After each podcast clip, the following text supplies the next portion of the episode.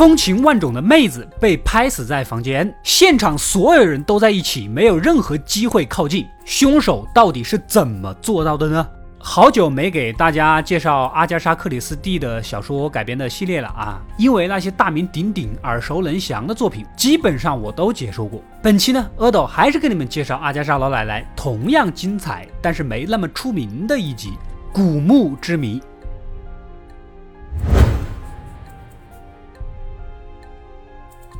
故事当然就发生在这个蕴藏着诸多历史秘密的美索不达米亚平原了。一名阿拉伯当地人被谋杀在了这个考古现场。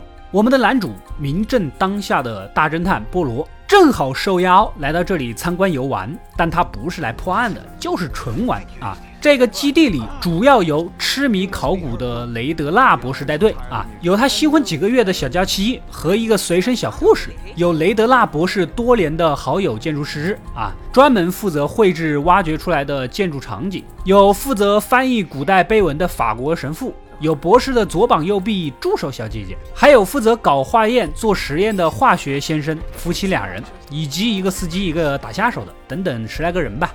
第一天吃过晚饭，感觉这里啊既热蚊子又多，完全不适合有洁癖的菠萝。于是跟好友黑斯廷斯上校交代，明天我就是死我也要回城里住，再也不回来。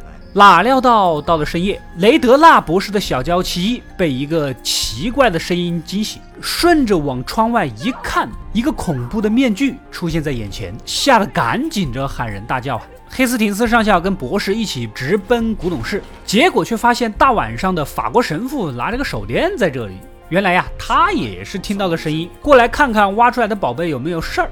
第二天，大家仔细检查古董室，最近确实有些东西不翼而飞。而新挖掘出来的黄金宝贝上面啊，有蜡烛滴上去的痕迹。如果说法国神父是个小偷，但他昨晚拿的是手电筒啊，说明另有其人。再说了，人家也是个家喻户晓级的人物啊，不可能偷东西吧？反正也没出什么大事儿，大家该干嘛干嘛。黑斯廷斯跟那个小娇妻，也就是博士夫人，边走边闲聊，无意间发现了一个男子鬼鬼祟祟的在窗户那里偷看。正巧法国神父过来，几句话将此人打发，似乎啊是专门来找他的。博士夫人年纪轻轻，但风情万种，为什么会在这种鬼地方待得住呢？原来呀，她也是来逃难的，曾经有一段不堪回首的过往啊。好多年前，她跟认识没多久的前夫闪婚，当时正好打仗。刚结婚没几天，前夫就上了战场，可没多久就收到噩耗。但是前夫并不是在战场上死的，而是因为当间谍，还没出国就被人杀了。没办法，他只能接受事实，重新面对生活。然而就在几个月之后，突然收到神秘的信件，上面写着：如果他跟其他的男人结婚，就会回来杀死他。难道说前夫没死吗？之后通过在国务院工作的父亲的打听，前夫确实没被杀死，但是在逃跑的火车上出了重大的车祸，最后反正还是死了。所以这些信件呢，可能就是恶作剧，或者就是前夫的那个亲弟弟的极端行为。博士夫人呢就放下心来，但是之后只要她跟男人走得近了，还是会莫名其妙的收到威胁信，直到跟现在的丈夫雷德纳博士结婚，还没过几个月的好日子，又开始收到威胁信了。两人打开一看，上面写着“我已经来了”啊，所以说他为了躲避灾祸才来到这里。但是最近窗外又老是出现那张恐怖的面具，这也是为什么他如此害怕的原因。故事挺动听，令人动容，但是波罗决定还是要回城里找个正经酒店住。就在下车前拿出信啊，看看专门接送人的司机认不认识。这一问还真问出个蹊跷出来，这些字迹就是博士夫人自己的呀！啊，难道说他自己给自己写威胁信啊？你在这玩被害妄想症吗？背后到底有什么不可告人的惊天大秘密？另一边，巴格达城的警长的女儿啊，大老远跑来挖掘点，她是来找建筑师的，言语中似乎非常喜欢对方，但是建筑师认为他都可以当他爹了，果断几句将其赶走。基地的小院子里，大家各自忙活自己的。博士呢，干完活从天台上下来，回到屋子，然而却发现自己的妻子，也就是博士夫人，被人杀死，倒在了地板上。小护士第一个冲进来检查，确认早已经死亡。突然的变故，大侦探波罗不得不再次回到挖掘基地调查案件。屋子里一眼就能看尽，没有窗帘，也没有柜子，凶手是绝无可能躲藏的。窗户呢，也是从内部锁上。行凶后跳窗离开是不太可能，只能考虑从房门进来。但是正好是午休时间，从现场情况看，初步判断是有人敲门，死者开门之后被人击中头部倒地死亡，伤口只有一个。如果一击必死，那么这个力道想必是个男人。要是根本不认识的陌生人呢？死者肯定会尖叫，那么大家就会听到。但院子里就几步路，根本就没有听到过声音，说明是熟人呐。再仔细检查，发现床边有一块地毯上有血啊。有点奇怪，死者的屋子在大院子的最里面，任何外人进来一定要穿过院子，至少有五个人都在这儿。博士在楼顶下来也要先经过院子。法国神父和他的小手下一直在院子中间忙活，谁经过绝对看得到。左膀右臂的助手小姐呢，一直都在房间，房间门对着的就是院子。化学先生的妻子也在房间里洗头。黑斯廷斯从大门刚进来不久，总之就是不管谁从外面进来，还是从房间走出，都会被人看到。这就奇了怪了啊！五个人都不可能有机会，又没有陌生人进来，窗子内部又上锁，且墙壁异常坚固，不可能从外面动手。这个迷之凶手到底是怎么杀的人呢？而化学先生自称当时在实验室做实验，根本就没有进过院子。不过言语中有些吞吐。似乎是有什么隐情。不管怎么样，波罗还是要一个一个的排查。先询问雷德纳博士：“你无缘无故请个小护士来照顾死者啊？这些威胁性的字迹又是死者自己的，这说明你不是很相信你的妻子被人威胁的事儿啊？也许是认为他以前的遭遇导致的一些妄想症，所以找了个护士来照顾他，是不是？”博士一下就被说中了，看来你还是很爱你的妻子嘛啊！而且刚娶的漂亮小娇妻，好像也没理由杀人。再来问问法国神父，他在加入考古小队之前根本就不认识死者，而且他本人在法国是个非常知名的学者，波罗都甚至拜读过他的书，也没有理由杀人。当晚，助手小姐呢没有吃晚饭，小护士跑去关心一下，发现她正在哭。言语中说自己知道了一切，正哭着呢，口袋里掉出一团纸，打开一看，竟然又是一封威胁信，但立马被助手小姐抢过去烧了。难道说他知道凶手是谁吗？小护士立马跑去将一切告诉大侦探波罗，顺便呢也聊起了八卦。博士夫人年轻漂亮，风情万种，特别喜欢被男人宠着的那种感觉，所以啊，似乎跟考古队的化学先生呢有些暧昧，导致他的老婆很不爽。还有建筑师跟死者的关系也不怎么好，暗地里相互挺冷漠的。但是，一旁的警长的女儿啊，驳斥了这一个说法。根据他的了解啊，别以为建筑师对死者冷漠，其实内心是深深的喜欢着对方。死者就是个兴风作浪、喜欢男人追捧的女海王，他不死才怪。原来关系这么复杂呀！再去找化学先生，波罗啊，故意悄悄地用针扎了对方胳膊，其目的就是为了看一看他的手臂，果然有几个针眼。这说明化学先生是有毒瘾，怪不得之前说自己在哪的时候吞吞吐吐。接着找到博士的好兄弟建筑师波罗，直接就摊牌了：“你是不是偷偷爱着你好兄弟的老婆呀？”啊！对方激动之下否认，连声称自己恨他都来不及。看起来说的像真话，但是又那么假，好矛盾呀。最后去询问一下助手小姐，没想到在古董室无意间找到了死者曾经提到过的恐怖面具，那么也说明了杀人凶手就在这群人当中了。隔天，化学先生悄悄地来到城里订了一个房间，竟然开枪自杀了。旁边的遗书里写着是毒品逼着他去杀人，没有他，也许妻子会过得更好。这难道是认罪了吗？啊？原来呀，之前死的一个本地阿拉伯人是个毒贩，警方判定应该就是他杀的。但杀死博士夫人的凶手会不会也是他呢？暂时还不好下判断。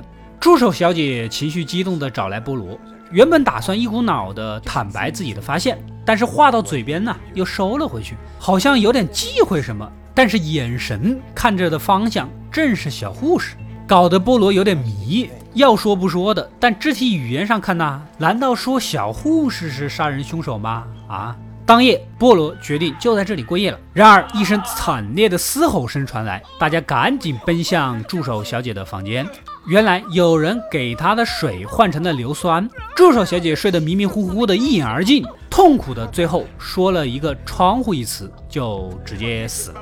而另一边，法国神父跟上次那个鬼鬼祟祟的男子深夜合计好。拿了包东西就开车跑路了，事情是越来越诡异啊！第二天一早，一份电报发来，之前波罗曾发去询问，原来呀。他读过法国神父的几本书，早就怀疑此人的人设、语言风格跟书里的那种风格感觉啊完全不一样。这个人就是个彻彻底底的冒牌货。在博士打出了求助电报之后呢，其实就是被他们拦截了，然后伪装进组，就是为了盗取古董的。怪不得当晚就跑了呀。警察在死去的助手小姐的房间翻出了一个带血的石块，证据显示他就是凶手。但是助手小姐临死前喊出的“窗户”一词又是何含义呢？不管怎么样，窗户是一切谜团的核心线索。波罗将大家召集在一起，因为他已经知晓了一切的答案。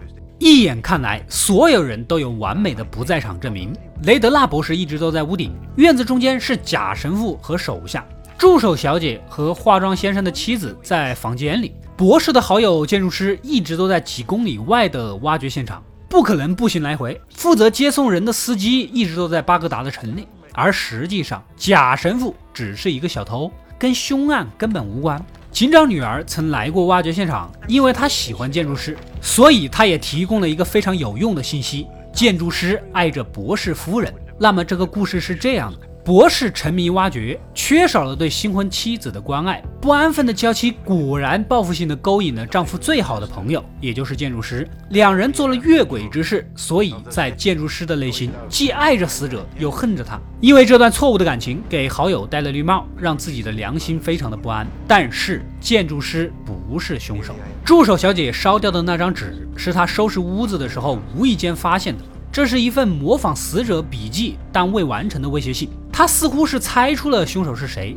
此时的他心烦意乱，不可置信。之后烧掉了信，还将波罗和黑斯廷斯叫到天台，故意欲言又止，又看向小护士，就是打算将他们引入误区，目的就是为了保护凶手。那么他为什么要保护凶手呢？很可惜呀，当晚就被真凶给下毒杀死。临死前说出的窗户。指明了真凶杀人的关键线索。助手小姐为什么保护凶手，却又被凶手杀死？还有最关键的那个博士夫人的杀人谜团，到底是怎么做到的？如何在有几个人的院子里悄无声息地穿过？又或者是如何做到杀人完跳窗逃走，还能锁上窗户这种根本就不可能完成的操作呢？波罗马上就要揭晓这个精妙杀人计划真正的面具了。Of Mademoiselle Johnson.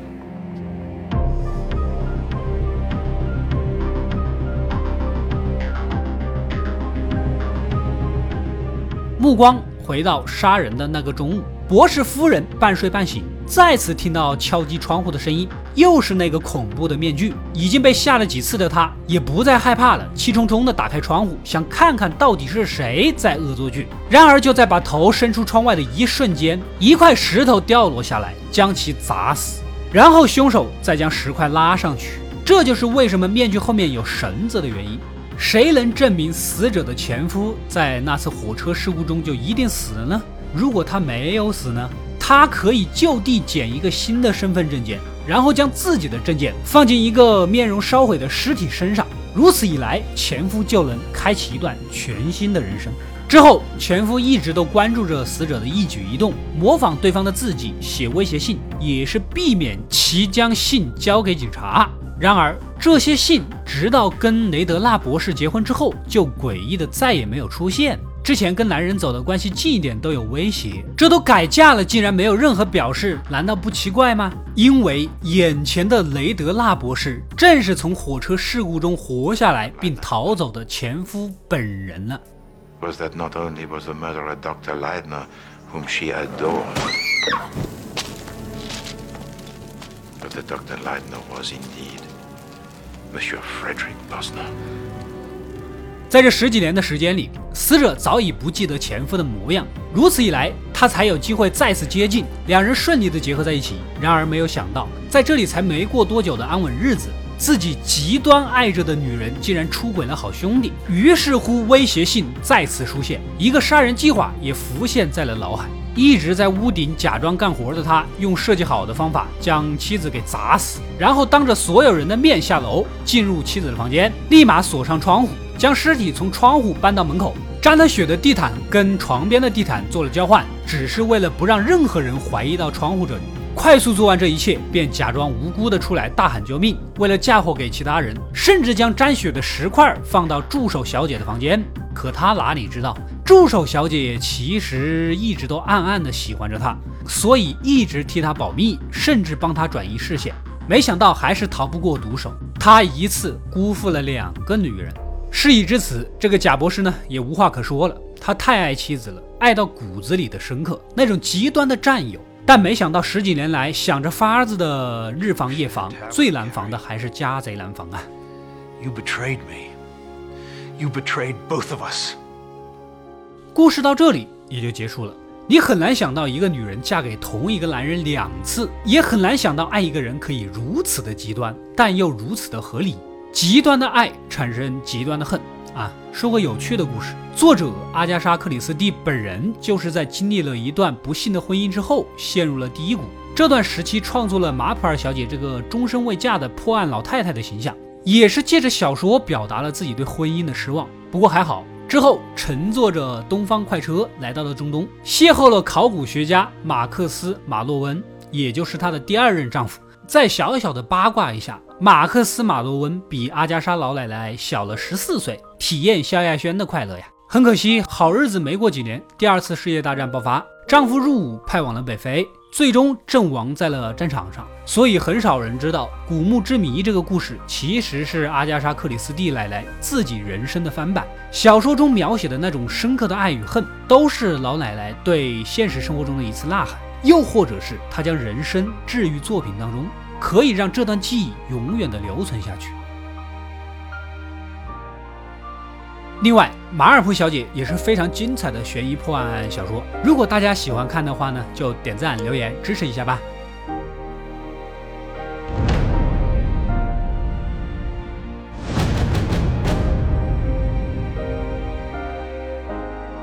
我是阿斗，一个让你沉迷于故事的讲述者，浓缩电影精华，又不失它本来的魅力。扫描二维码，添加我的微信号，除了能第一时间收到推送，更有独家解读的视频等待你的发掘。扫描它，然后带走。